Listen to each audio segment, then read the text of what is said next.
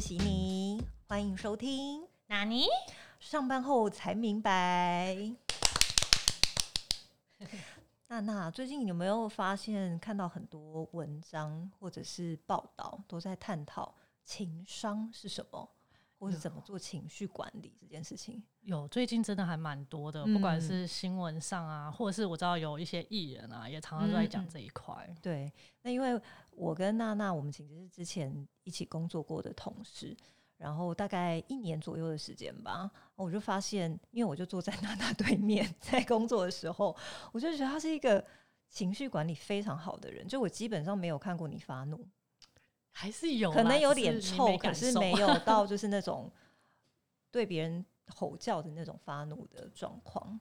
职场上吼叫也觉得有点 over。对，所以那你有没有什么真的很抓狂的经验过？嗯，其实职场上一直都会遇到大大小小的抓狂。简单来说，职场就是一个很容易让人抓狂的地方。但是如果真的要讲的话，我觉得我比较有印象的，应该是呃，我有一次担任算是空降的主管的时候啊，那一次我发生的是，我觉得哦，我我自己心里是抓狂到已经一个极限了。但别人有发现吗？我觉得我。对方就是对方，可能有感受到，就是我意识到这件事情，然后他有感受到我的不开心，但是呃，其他的人其实是没有感受到，就是其他不管是对上的主管啊这种，他们你是有把他把你的情绪给隐藏起来的，其实也不算是隐藏，因为我基本上是用了我自己的方式去发怒回去。哦，好，他其实是呃，在我。刚到某一家公司新新到半年的时候，呃，半个月，不好意思，半个月的时候，然后我就碰到那家集团的一个算是政治斗争的部分嘛。就像我刚刚讲，因为其实我算是空降去协助他们子集团的一个幕僚的工作。那这个子集团呃，本身我的直属主管他是他的新任，就是子集团新任经理人，他其实人不在，他因为他人在海外，所以其实我当时没有办法直接跟他沟通，我全部都是跟呃集团的执行长先做沟通，那所以也造成了在这跟直接对到集团执行长的部分呢。我就被集团上的其他人，就是短短不到半个月的时间，挖了超多个坑，然后就是 背后被插了很多次刀。我觉得应该是里面旧有的人，其实，嗯，我有种感觉，就是他们可能会希望我在新的主管面前，呃，应该说，呃，因为毕竟我新到，那在主管面前就是显得可能没有他们原本期望的能力。然后我印象中比较深刻的有一次是。嗯，在一个主管群里面，群组里面，那他传了一句，我觉得真的是很睁眼说瞎话的内容，去回报主管。主要是当时的集团执行长他在暴怒一件，就是这个女生呢，她准备要交接给我的东西。那我看到的时候，其实我当下是要回复说，哎，可能还在交接过程中。啊，结果那个女生在我都还没有回讯息前。他立马在群主表示说这件事情已经和我说，然后他有听到我跟他说说我会嘛我会去做，那他也不知道为何我还没做。我当下听到就是一个大傻眼，真的傻眼哎！对，而且就眼睁睁的这样子说，就是说瞎话，没错，眼睁睁说瞎话。哎，最搞笑的是他人当下我，因为我暂时那时候还坐在集团里面，他是坐在我前面。然后我就看着他的背影，心里想说：我现在看到这个讯息是见鬼了吗？他到底哪里跟我讲到话了？是也没交接，然后居然说我跟他说我要去做，那这又是哪招？然后，嗯，我当下的心情是真的非常的暴怒，心里面啦。嗯，我可以想象，就是有一种被人家挖坑，嗯，然后后面捅剑，对，因为他感觉等于说，其实陆陆续续也不是第一次，我觉得应该是当时可能在公司内部上，因为有很多呃，就算是策略上要分割的时候，那可能没有安抚到内部的同仁吧。嗯，那你后来怎么解决这个这件事情？嗯，就是以职场来讲，我当下虽然心里很生气，那。也没有办法，可是事情还是得做嘛。毕竟集团执行长他其实已经在暴怒了，所以我第一个反应是先把生气的状况下压下来，然后先处理事情，先对事。所以我是先回了那个集团执行长，然后跟他说：“哦，不好意思，可能是呃沟通不良嘛之类的。”然后我是马上回报执行长去，我们会去做这件事情，然后并且告诉他说：“哦，我预计完成时间是什么时间点。”呃，等于说也是让执行长知道，间接知道说，呃，可能这个东西并不是我没去完成，而是说可能在沟通不良上产生的一个状况。但是至少还是让执行执行长知道说，呃，毕竟这件事情还是会完成，然后有个确切的时间点，就是在工作上面有一个据点这样子。那那个挖坑给你跳的人呢？挖坑给我跳，这就是反挖一个坑给他。当然也不至于反挖一个坑啦，但是我一直觉得在职场上，呃，很难。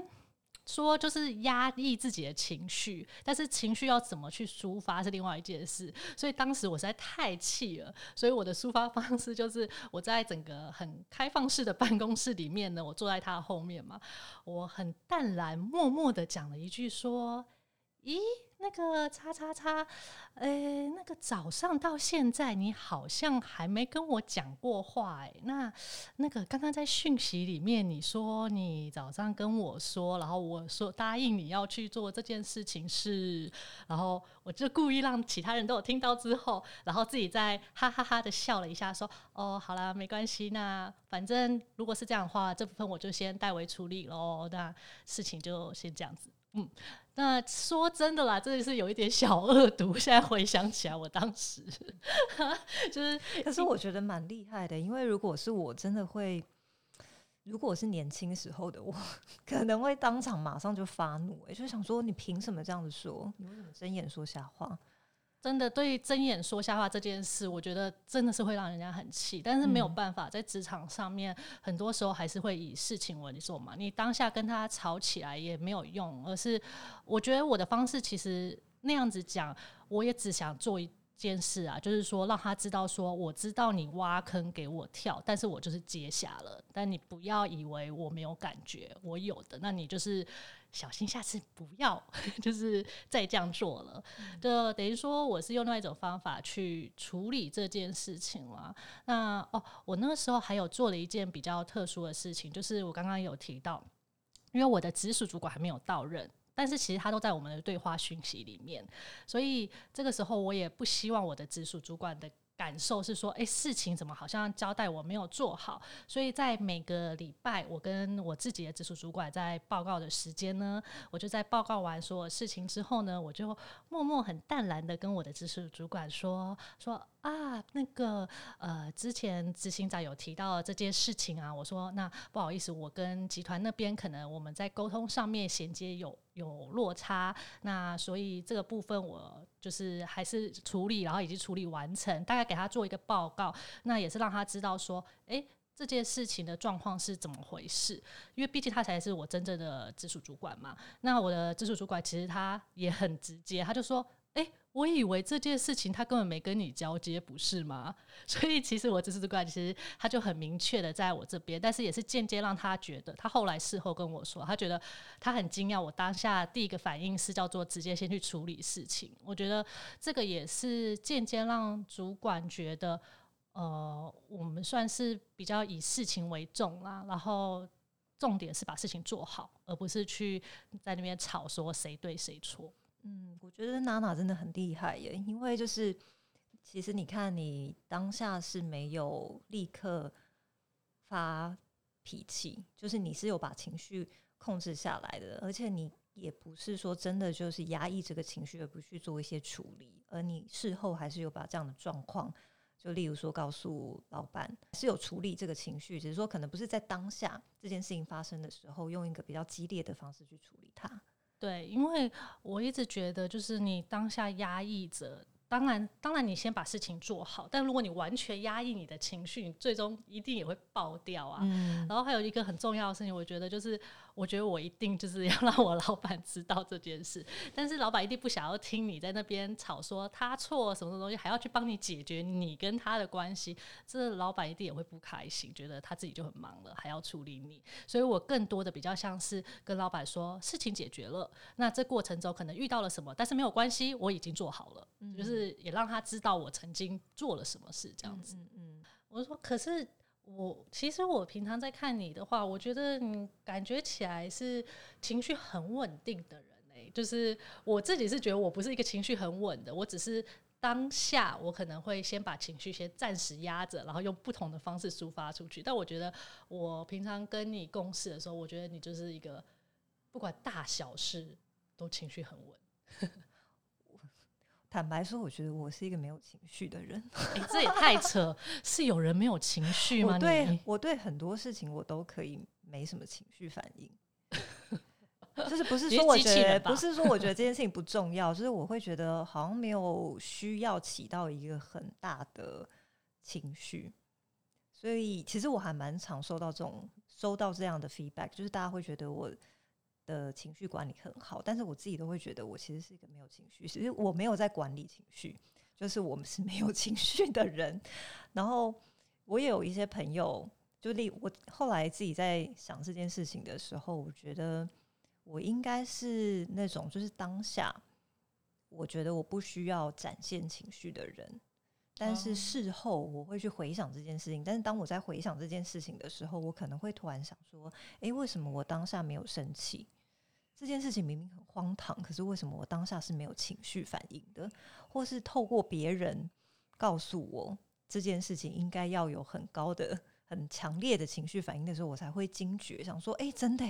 为什么我可以这么冷静？当时面对这件事情，所以是不是一个蛮后知后觉的人？我刚才想说，这其实是后知后觉吧？但哪有人是后知后觉？那还是有那种情绪感觉吧？你在工作上没有碰到那种觉得？哎，这真的很就是背后被捅刀吗？还是还是因为我就是 很容易被人家捅刀？我后来想想，我觉得年轻的时候有，年轻的时候确实是有，就是比较容易情绪激动的时候。但是近几年就工作比较久之后比较好一点。就例如说，像年轻的时候，那个时候我有带一个小团队，但是那个时候资历不算太深，所以工作的时间没有很长。然后我的。团队里面的成员就跟我说：“诶，他们在工作上面遇到了一些状况，然后这个状况是来自于其他部门的人带给他们的一些困扰。然后当时我因为实在就是资历没有那么深，比较年轻，所以第一个直觉反应就是觉得别人在欺负我的组员。然后我就觉得不行，我要帮我的组员出头，所以我就找了这个另外一个跨部门的同事，跟这个跨部门同事他的老板。”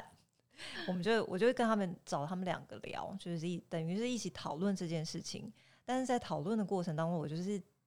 压不过我自己的那个情绪反应，所以我有一点就是在他在对方那个组员的老板面前指责那一位组员的不是，而且讲的比较直接。然后我当时就觉得那个另外一个组员就是三条线，然后整个脸都是黑的这样。然后他老板也觉得很尴尬，就想说：“哎，怎么会有这种事情发生？”然后，总之那件事情后来，因为呃我没有讨论出一个 solution，所以就按照那个 solution 就解决。但是事后我自己在回想这件事情的时候，我就想说，为什么我要这么激动？为什么我 我需要当下要用这种方式去处理这个问题？不是应该可以好好的讨论就好了吗？嗯，但我只能说，我我先讲，我真心超级想加入你团队，这是天使主管会做的事情吧？对，我觉得我比较是我。如果是针对我，就是对方如果有踩到一些我的线，我可能情绪反应还没有这么大。可是他如果是因为呃做了就是有某一些状况，然后导致我的组员，我感觉他们受到委屈，我就会比他踩到我的线的那个情绪反应还要更大。对，所以可能也不是说完全没有情绪，可是是看他压到哪一条线。但是通常，如果这个状况下，你的组员其实是有感受到你为他们出头嘛？然后像说对方的组员后来 还好吗？后来我自己觉得我处理的不是很好，就是当下的那个情绪反应，所以我算是有去跟对方那个组员跟他老板我说，哎，不好意思，我刚才就是发了这么大的脾气，但我其实只是想要把这件事情圆满的解决。所以后来对方他们其实也因为其实对方的老板他是比我资深很多的，所以我觉得他在处理事情上面也是相对比较成熟一点。他可能情绪管理甚至比我还要好，所以他也觉得没有关系，反正事情只要有顺利的解决就好了。嗯，对。哎，我一直都觉得很神奇，就是嗯，我觉得在工作之的过程中，我记得，我觉得我自己在这十几年的经验上啊，我觉得那情商的养成真的是一步一步，就是慢慢、慢慢、慢慢来的。真的，就是年轻的时候，你会想说情商是什么？就是为什么我需要做情绪管理、情绪控管这件事情？但是真的是到了近几年工作比较久了之后，你会发现，其实这件事情。才是真的很难的地方。对，就是有时候都还会回想说啊，我刚刚讲那样子好像不太好，就是会反思。我觉得我最碰过最让我印象深刻，我会开始反思说自己在表达上面的问题点，就是是我印象应该在我第一份工作的时候，然后那个时候有个前辈跟我讲的一句话，我真的到现在我都会。一直记得，然后也是每一次自己反思自己。你知道他那时候跟我讲的是叫做“你为什么觉得没有人支持你？”你知道他为什么会讲那句话吗？就是当时啊，其实呃，我算是第一份工作嘛。那我在刚开始工作的地方算是一个很大的企业，然后。我自己啊，当下你知道才刚毕业，然后就是自己觉得自己本科系毕业，然后英文能力又很不错，然后就是自己觉得自己做的都还蛮正确的，然后讲直接一点，有点像是自视甚高的孩子。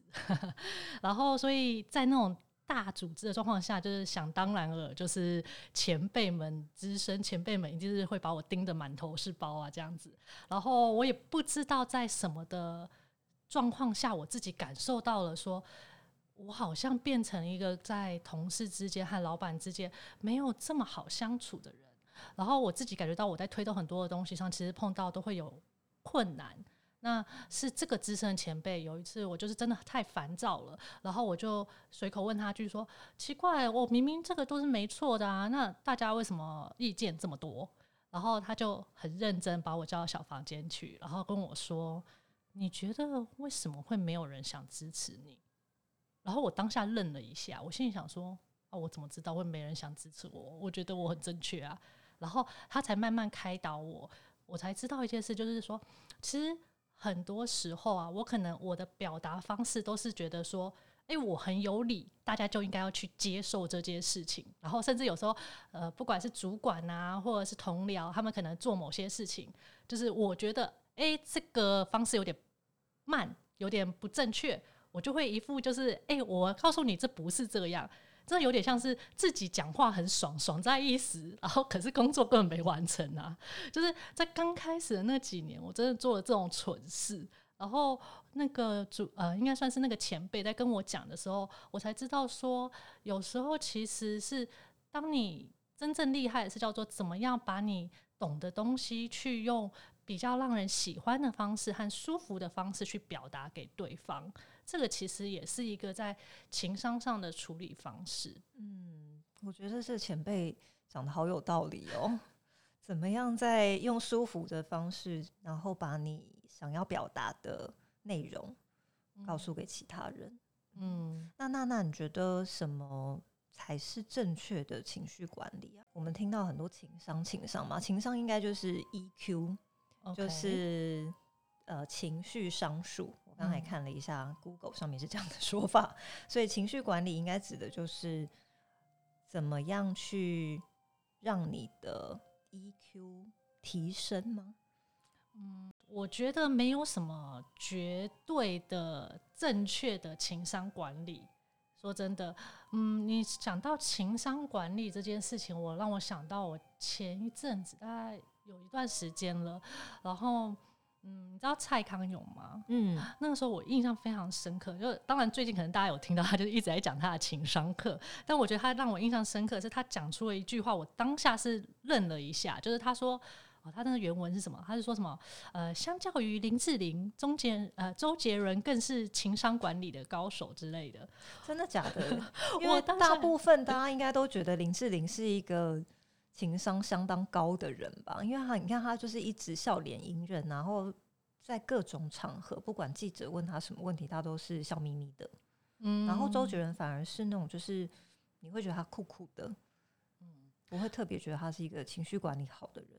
嗯，当下我的想法也是这样。然后我后来再细看他后来讲的内容啊，我觉得他好像想要表达的是说，其实情商并不是要去压抑你的情绪，就是你压抑这件事情，其实并不是叫做好的情商管理。那它有点像是告诉你说，你要怎么懂，就是怎么去做更正确的发怒情绪，是这样。正确的发怒，嗯，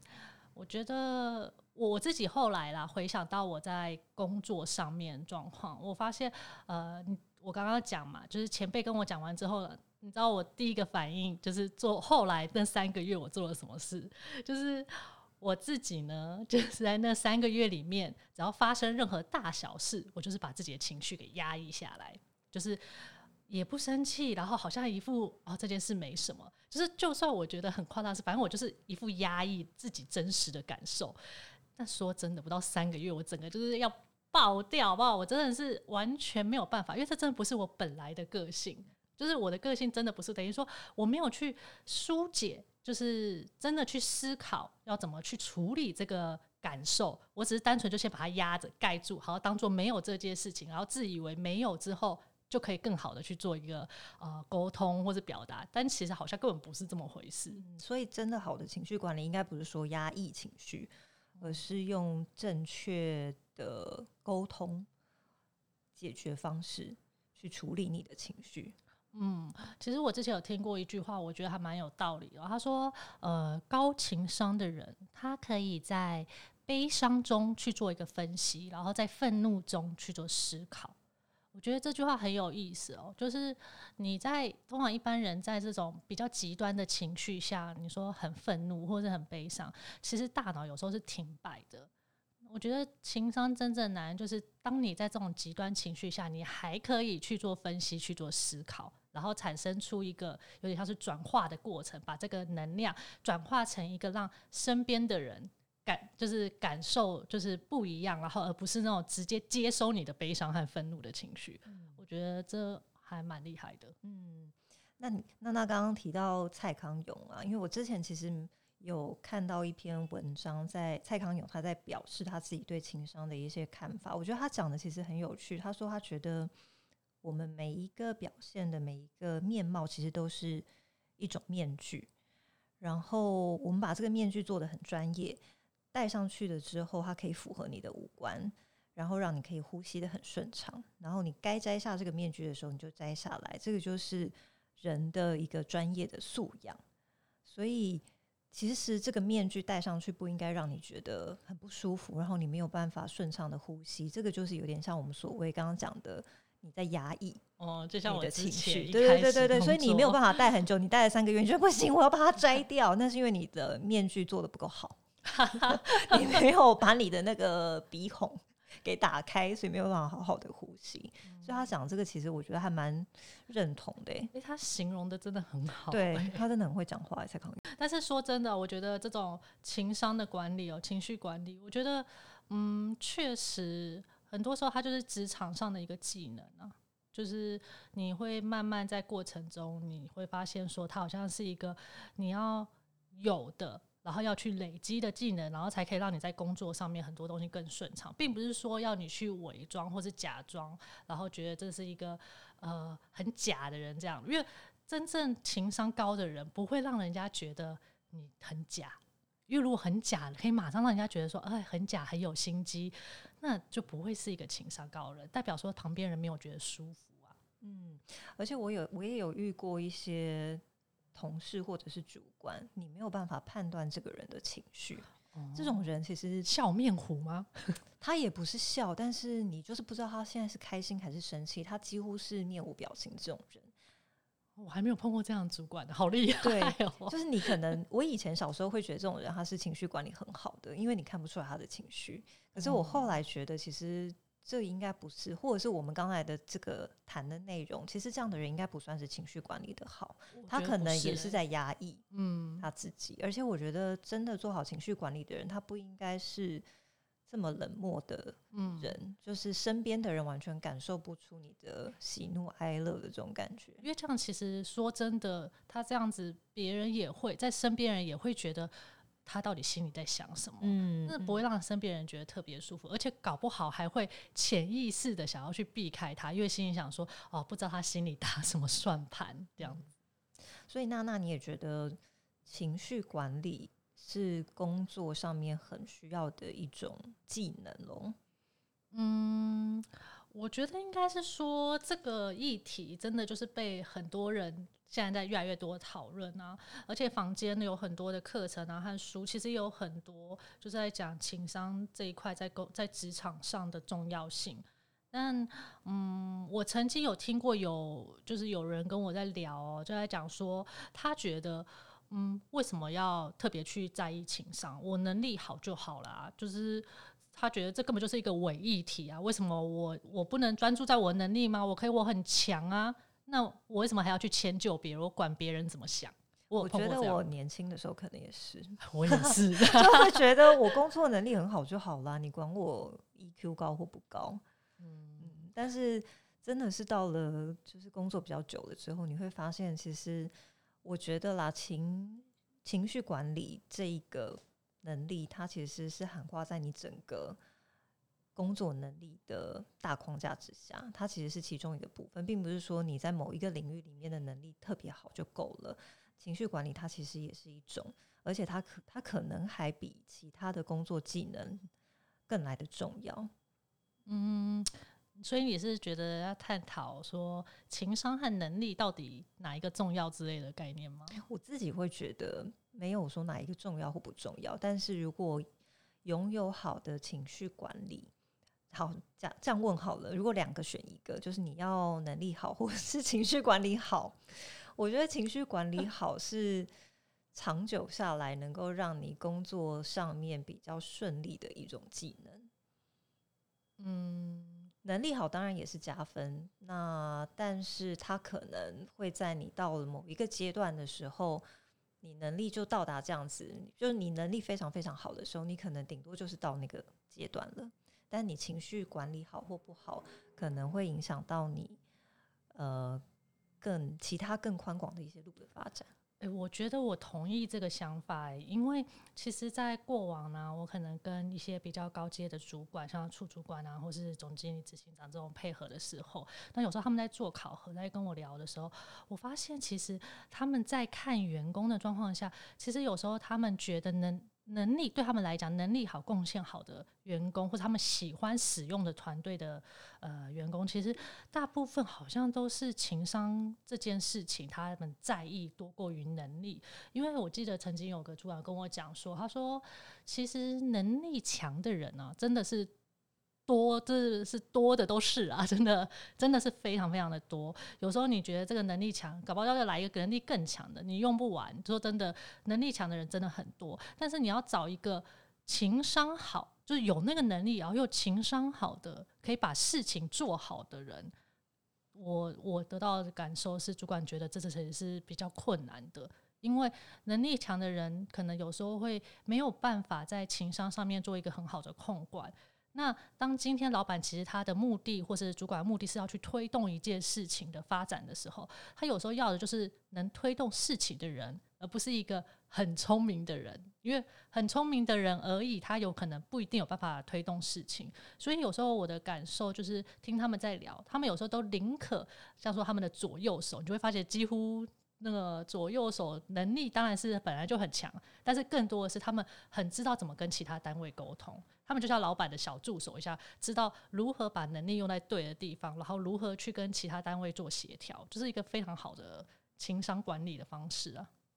所以其实这我觉得这是比较是可能主管面或是老板面的思考啊。那可是实际上就个人我工作经验到现在，我觉得可能在初期的时候啊，我觉得当然能力会比较重要啊。但是在嗯培养自己的能力和经验的过程中，我发现就是慢慢的懂得怎么去呃适当的控制自己的情绪。然后怎么有一个好的情商的管理和呃好的就是跟同事相处的方式，我觉得它会是一个比较长久的。诶，这样讲一讲，好像觉得就是年纪越长就发现这越重要。真的，我觉得我也是因为年纪，哎，不说年纪，说嗯，就是进入职场打滚比较久之后，才真的觉得情绪管理真的蛮重要的。嗯，我觉得它比较像一个软性的技能，其实很像以前在念书的时候，就当学生的时候，你可能都觉得我只要考前三名，就是考试成绩很好就好了，然后你就不会太觉得，哎，我交不到朋友没关系，就是我只要 focus 在我成绩这件事情就好。刚入职场的时候，你可能也是这样觉得，就是我只要工作能力上面有获得提升，就会在这。职场路上走得很顺利，就会觉得主管会赏识。对，但是近几年渐渐的会发现，其实工作能力是一回事，情绪管理这一块的精进或者是磨练，我觉得可能是更重要的。嗯，我觉得这个有点，嗯，我我觉得情绪管理没有一定的对或错，但是我觉得它就像是一个加分的装备，就是让你。可以更好的去展现你的能力，因为有时候不要让你的情商的问题去拖累到你本来可以在能力上的展现，我觉得真的很可惜的。所以今天的结论就是，如果你是个刚踏入职场的新鲜人，千万不要觉得情绪管理好像无跟你无关。对，所以慢慢的从工作当中去磨练自己在情绪管理这方面的技能，我觉得我们都觉得这个应该是呃比起工作能力更重要的一件事情。同意，嗯，好，今天就到这里喽，谢谢大家，拜拜，拜拜。